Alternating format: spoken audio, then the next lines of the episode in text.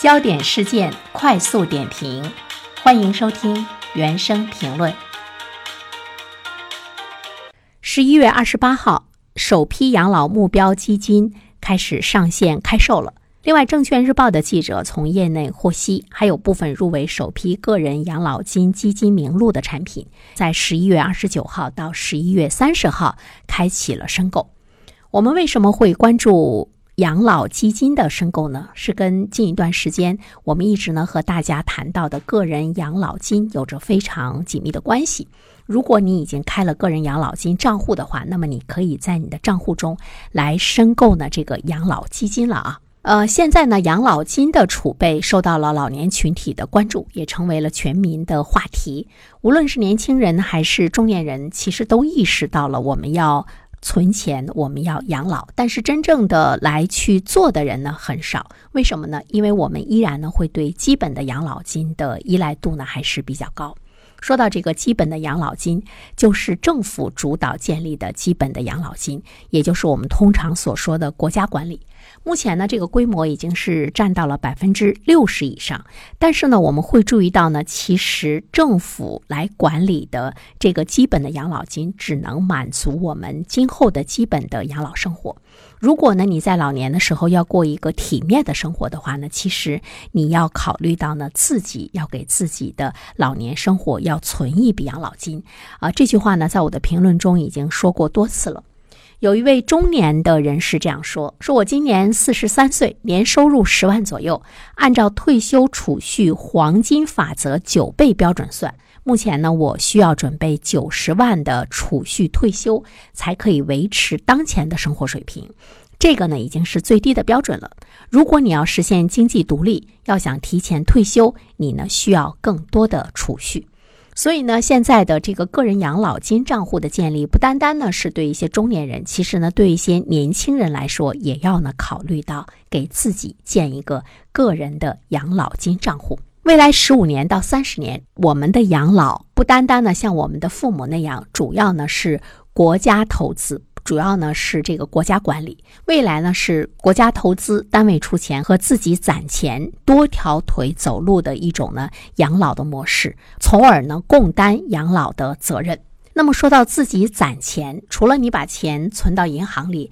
有一个储蓄账户，但是呢，呃，这个钱。基本上呢，在未来的很多年中，它的增值的可能性呢不是很大，因为我们也都知道利率呢已经是呃越来越少，甚至于呢出现了负利率。这样的话呢，就需要我们去建立一个个人养老金的账户，在这个账户中呢，你的钱可以去买一些投资理财的产品，包括我们刚才说到的养老基金的产品，让这一笔钱在长期的投资中呢能够升值，能够呢增值。呃，十一月四号的时候，个人养老金的实施办法，它就明确了参加人每年缴纳的个人养老金的额度上限是一点二万元。你看，你想多交，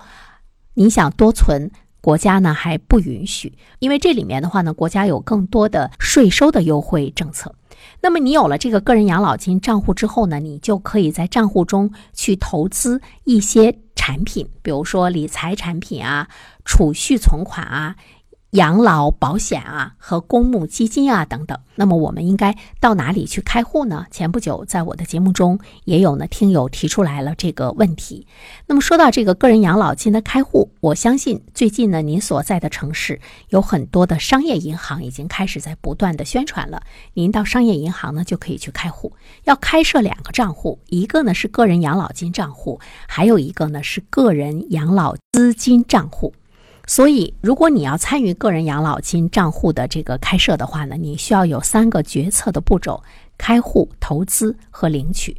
呃，投资就是你要选择你去买什么样的产品，领取呢是你到了可以。呃，去领取个人养老金的这个年龄之后，你才可以把这个账户里的钱拿出来呢用。那么大家呢也会在想一个问题：说我在我的这个养老金账户中，我去购买一些理财产品，那么我最终的收益会是什么样的？二十一世纪经济报道的记者统计，个人养老金呢可投产品的名单中有一百二十九只养老目标基金，这些产品成立以来的年化收益。在百分之十二点四五到百分之十三点零三之间。那么还有七款呢专属商业的养老保险，其中呢稳健型的账户呢，在二零二一年的年化结算利率呢都是在百分之四到百分之六之间，进取型账户的结算利率呢是在百分之五到百分之六点一之间。呃，我们看一下这些收益，总体上来说还真的呢是比较高。当然也有养老储蓄的试点，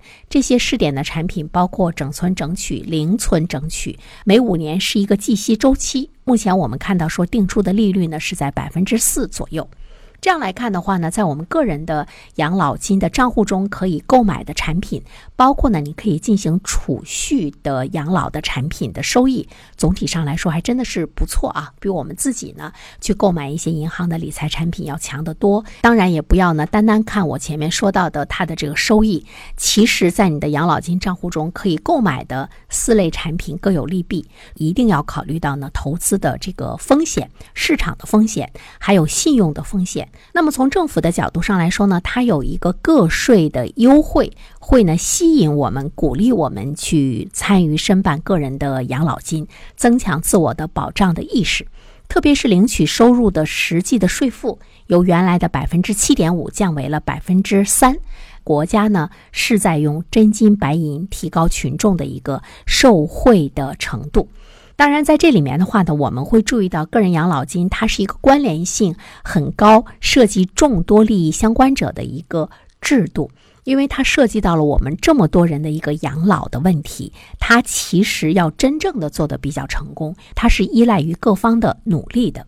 当然，在你的账户中要买一些什么样的产品，是由你自己呢来决定的。它给了你一个可选择的范围，所以其实我们自身承担了更多的选择权和决策权。我们也看到了有很多的这个专业人士在说，需要大众尽快的提升自身的金融素养，建立起呢正确的投资观念。当然，对于金融机构来说的话呢，因为它承担了受托人、账户管理人、投资管理人。等等，这样的一个角色，一定呢要有这个负责任。他怎么样能够低成本的管好、用好参加人的养老的钱袋子？对于金融机构来说的话呢，这个责任呢是很重大的。这些钱到了你的手里之后，你要去进行怎么样更好的运作，能够给我们带来呢不错的收益？这个呢是金融机构的一份责任的担当。当然，对于政府来说的话呢，呃，怎么样做好呢？这个风险的管理，才能够呢惠及更多的人群。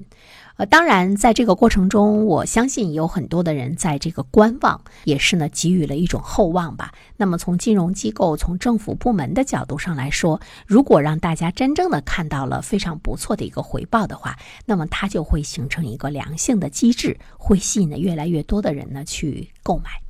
我个人觉得，目前在全国一些城市开始试点进行的个人养老金的这个账户的推行，它的意义呢是比较重大的，它涉及到了我们这么多人的一个养老。因为呢，是让老百姓把自己的钱拿出来存到呢这个账户中去购买啊，你们已经划定好范围的一些什么养老基金啊，一些投资理财产品啊。如果这些产品在金融机构的手中运作的不好的话，那么它会让老百姓失望，那么接下来就不会有人。再去呢开设个人养老金账户，去呢购买一些产品了。那么对于我们国家来说，怎么样激励个人对自己的养老能够呢有投入的这个热情，就会呢泼来一盆冷水。所以呢这件事情的意义呢是比较重大的。